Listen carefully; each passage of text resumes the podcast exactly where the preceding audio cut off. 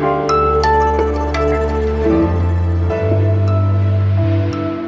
Hallo und herzlich willkommen beim Update von Was jetzt, dem noch immer schönsten Nachrichtenpodcast, den ich kenne.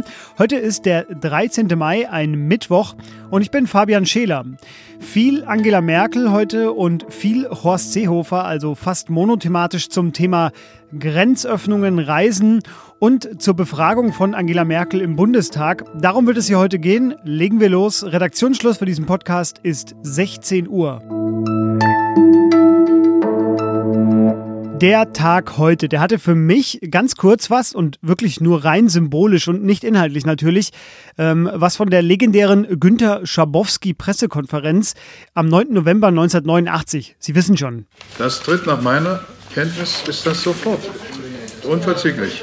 Ja, und nicht Günter Schabowski, sondern Innenminister Horst Seehofer saß heute vor Journalistinnen und Journalisten in der Bundespressekonferenz und er sagte Folgendes.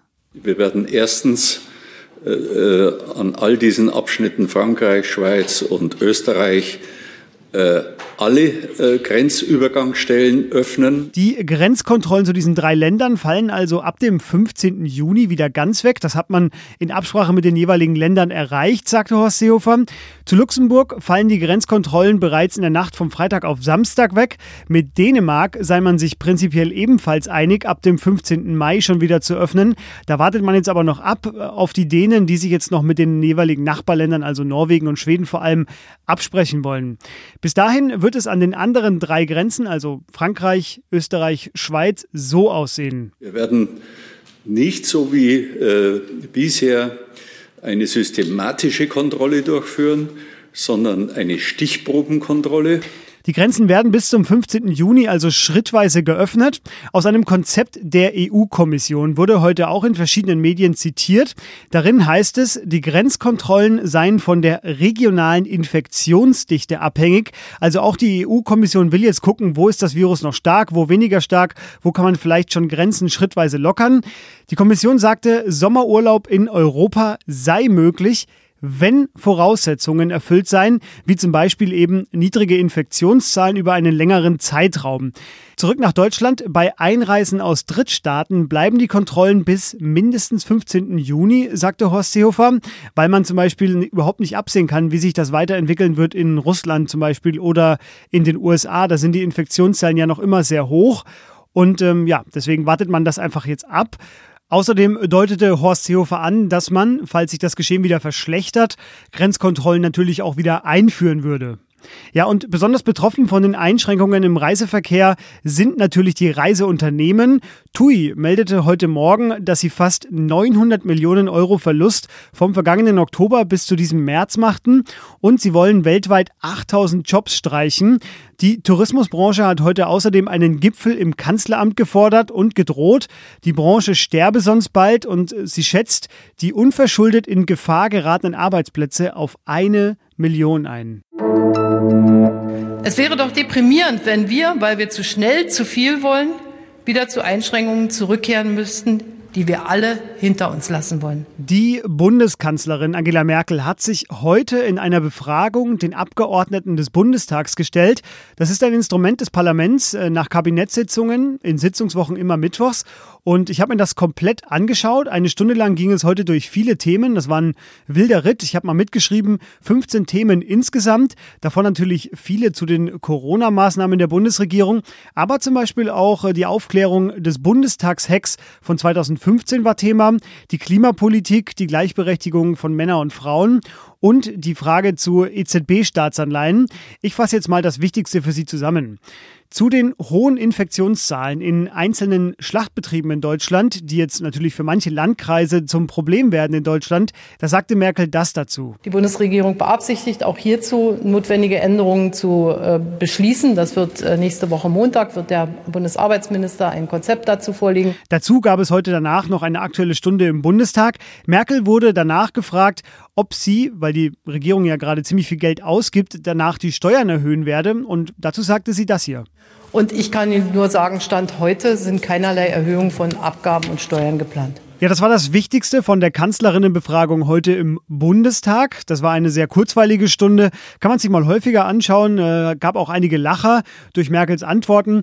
Merkel betonte trotzdem neben der ganzen ernsten Themen, dass das Virus weiterhin eine Gefahr für jede und jeden von uns sei. Und noch gibt es keine Medikamente und keinen Impfstoff. So, wir kommen zur Frage des Tages. Da hat uns diesmal keine per Facebook erreicht. Das liegt aber einfach daran, dass wir auch keine geschaltet hatten bei Facebook. Also nicht dieses kleine Bildchen, was wir da immer schalten, auf dem Zeit Online Facebook-Account ganz oben angepinnt. Heute machen wir das wieder. Also, falls Sie noch Fragen haben zur Corona-Krise, stellen Sie die da gerne. Wir kriegen aber per Mail auch einige Fragen, unter anderem von Alice. Sie hat uns gefragt, wo jetzt genau der Unterschied zwischen dem Shutdown und dem Lockdown liegt. Beides wird derzeit ja auch von uns äh, fast schon inflationär verwendet. Das sind neue Wörter für die deutsche Sprache. Und ähm, ich habe da mal ein bisschen recherchiert. Gefunden habe ich eine Erklärung von Annette Kloser-Kückelhaus. Sie ist vom Leibniz-Institut für deutsche Sprache in Mannheim. Und die wurde vom äh, Südwestdeutschen Rundfunk, dem SWR, interviewt und hat ähm, zum Shutdown gesagt, Shutdown käme von abschalten, herunterfahren. Das ist ein Begriff aus der Computerfachsprache eigentlich. Und er wird hier übertragen auf den gesellschaftlichen Zustand. Also er meint, dass das gesellschaftliche Leben stillgelegt wird. Der Lockdown wiederum, jetzt kommen wir zu dem Unterschied, der meint im Englischen eigentlich eher eine Maßnahme bei Terroranschlägen oder Amokläufen.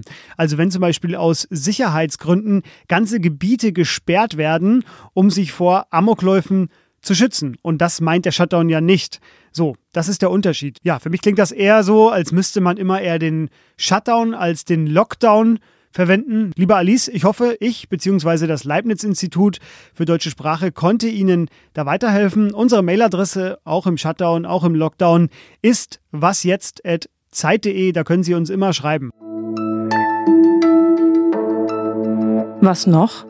Der Podcast ist das vielleicht denkbar ungünstigste Medium, um das zu tun, was ich nun machen werde. Ich erzähle Ihnen nämlich von meiner Begeisterung für ein Foto oder für mehrere Fotos. Und das sind nicht irgendwelche Fotos, nein, sondern die Gewinner des 2020 Big Picture Natural World Photography Award. Die schönsten Naturfotos also.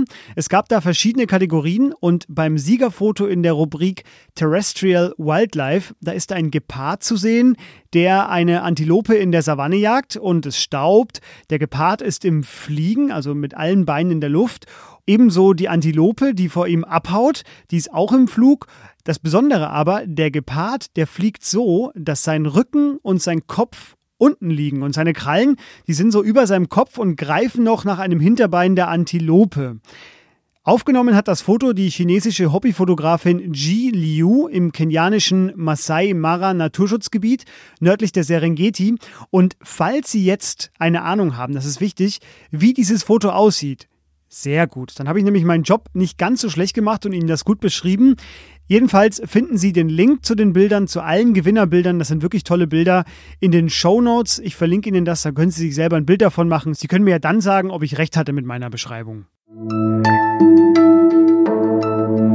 Und das war das Update für heute. In der nächsten Morgenausgabe, morgen am Donnerstag, da bespricht Rita Lauter unter anderem ausführlich die Hygienedemos vom vergangenen Wochenende mit einem Kollegen, der sich das vor Ort angeschaut hat. Ich bin jedenfalls Fabian Scheler. Ich war auf keiner Hygienedemo. Ich gehe jetzt wieder Wildtierfotos anschauen und sage deshalb Tschüss.